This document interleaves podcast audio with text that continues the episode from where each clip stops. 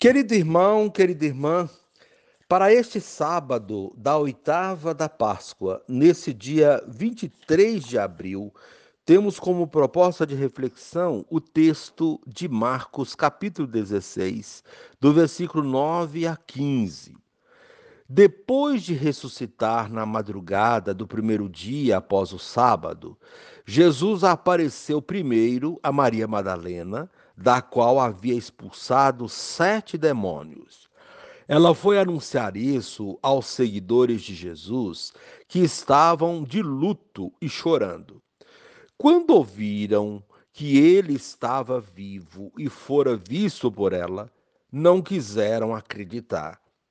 Em seguida, Jesus apareceu a dois deles, com outra aparência, enquanto estavam indo para o campo eles também voltaram e anunciaram isso aos outros. Também a estes não deram crédito. Por fim, Jesus apareceu aos onze discípulos enquanto estavam comendo. Repreendeu-os por causa da falta de fé e pela dureza de coração, porque não tinham acreditado naqueles que o tinham visto ressuscitado. E disse-lhes: Ide pelo mundo inteiro e anunciai o evangelho a toda criatura. Palavra da salvação. Glória a vós, Senhor. Querido irmão, querida irmã, o evangelho o, o evangelista Marcos, no relato em que nos apresenta hoje, condensa várias narrativas que vemos em Lucas e Mateus. O cerne dessa brevíssima mensagem é simples e, ao mesmo tempo, profundamente desafiador.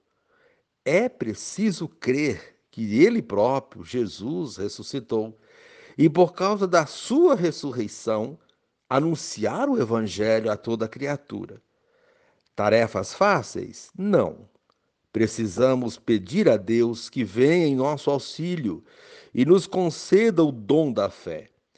E precisamos estar abertos à novidade que é o reino de Deus, acolhê-lo em nossas vidas e levá-lo a nossos irmãos e irmãs em toda parte. Jesus não nos pede pouco, afinal, ele entregou a sua própria vida como consequência de vocacionado fiel ao Pai. A ressurreição de Jesus pode nos, nos credenciar como discípulos missionários e nos habilitar a sermos anunciadores de um novo tempo de paz e prosperidade para todos.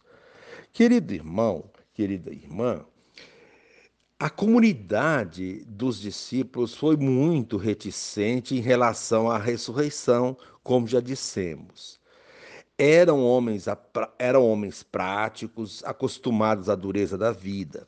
Demoraram a crer na ressurreição do Senhor. Jesus apareceu a Madalena e a encarregou de levar sua mensagem aos discípulos.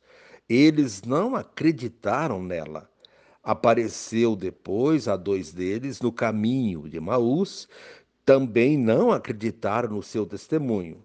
Jesus apareceu a eles todos juntos, os criticou pela falta de fé, porque não tinham acreditado no testemunho dos que o viram e os mandou levar a boa notícia a toda criatura. A missão é de toda a comunidade. Vão pelo mundo inteiro. Crer na ressurreição é condição para ir ao mundo anunciar a boa notícia da salvação em Cristo. Querido irmão, querida irmã, a proposta desse dia, rezar pela missão da igreja, que também é sua, e reze assim comigo. Ó Cristo, teus discípulos relutam em acreditar na tua presença gloriosa. Com insistência e gestos concretos, os leva a te aceitar na tua condição de ressuscitado. Aumenta, Senhor, a nossa fé Amém. Querido irmão, querida irmã, dando continuidade à reflexão da palavra de Deus, da liturgia deste sábado, da oitava da Páscoa, neste dia 23 de abril, você poderá acompanhar na sua Bíblia, Atos capítulo 4, do versículo 13 a 21, retomar o texto do Evangelho de Marcos, capítulo 16, 9 a 15, rezar o Salmo 117, do versículo 1 a 21. Uma vez que você já ouviu a proclamação do Evangelho com a reflexão, você poderá agora acompanhar a leitura dos Atos dos Apóstolos e a continuação da reflexão aplicada à vida. Naqueles dias, os chefes dos sacerdotes, os anciãos e os escribas Ficaram admirados ao ver a segurança com que Pedro e João falavam, pois eram pessoas simples e sem instrução. Reconheciam que eles tinham estado com Jesus. No entanto, viam de pé junto a eles o homem que tinha sido curado e não podiam dizer nada em contrário. Mandaram que saíssem para fora do sinédrio e começaram a discutir entre si: que vamos fazer com esses homens? Eles realizaram um milagre claríssimo e o fato tornou-se de tal modo conhecido por todos os habitantes de Jerusalém que não podemos negá-lo.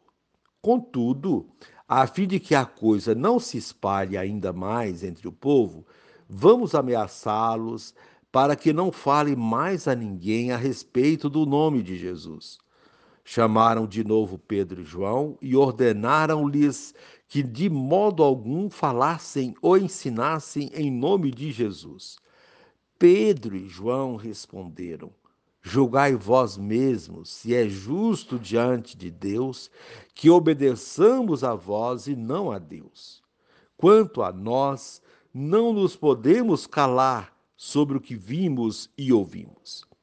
Então, insistindo em suas ameaças, deixaram Pedro e João em liberdade, já que não tinham meio de castigá-los por causa do povo, pois todos glorificavam a Deus pelo que havia acontecido. Palavra do Senhor. Graças a Deus. Querido irmão, querida irmã, a liturgia de hoje faz como que um resumo daquilo que vimos durante esta semana. As sucessivas aparições de Jesus e a dificuldade dos discípulos em acreditar nos sinais e nas manifestações de Jesus. Tudo isso por causa da dureza do coração deles, ferido pelo ocorrido. Contudo, mostra-nos que quando nosso coração está de alguma forma machucado, temos dificuldade de percebê-lo e assim teremos também dificuldade de anunciá-lo, como pede o evangelho de hoje. O texto que temos para esse dia é do evangelho de Marcos. Ele retoma o primeiro dia após o sábado, quando Jesus aparece a Maria Madalena. Marcos indica quem era Maria Madalena, aquela da qual haviam sido expulsos sete demônios. Noutras palavras, era uma mulher que tinha um histórico de pecado. Tinha sido muito pecadora. Porém, havia se libertado dos seus pecados e agora havia sido escolhida para ser a primeira pessoa a se encontrar com o ressuscitado. Jesus continua nos surpreendendo. Ele poderia ter escolhido qualquer um dos seus discípulos, como por exemplo Pedro, que esteve tão próximo dele, ou então o discípulo amado, ou qualquer outro entre os onze, mas foi escolher justamente Maria Madalena, a pecadora arrependida. É, na verdade, o coração misericordioso de Jesus que não vê os nossos pecados quando eles, quando eles são perdoados ele vê apenas a pessoa redimida. Maria Madalena foi agraciada com esse episódio que a colocou em destaque na vida de Jesus e no reino dos céus, porque conseguiu se libertar dos seus inúmeros pecados. Difícil é, é entender esse coração misericordioso de Jesus e seus mistérios. Nós dizemos que perdoamos, mas dificilmente damos uma chance a quem pecou. Vemos sempre estampado no seu rosto o pecado cometido, mesmo que a pessoa tenha mudado de vida. Os discípulos, com suas limitações humanas, não entenderam muito bem tudo isso. Não acreditaram quando ela lhes contou do encontro com Jesus. Achavam que era fantasia da cabeça de uma mulher tomada pela dor da perda de alguém que muito amava. Jamais podiam imaginar que Jesus iria aparecer para uma mulher como Maria Madalena. Também nós, se estivéssemos lá, não acreditaríamos. Jesus, porém, insiste com eles para que acreditem, como também insiste com cada um de nós para que possamos crer na ressurreição e no testemunho que é dado pelos discípulos e missionários de Jesus. Homens e mulheres que fazem a experiência do encontro com Ele nas suas ações em prol da vida.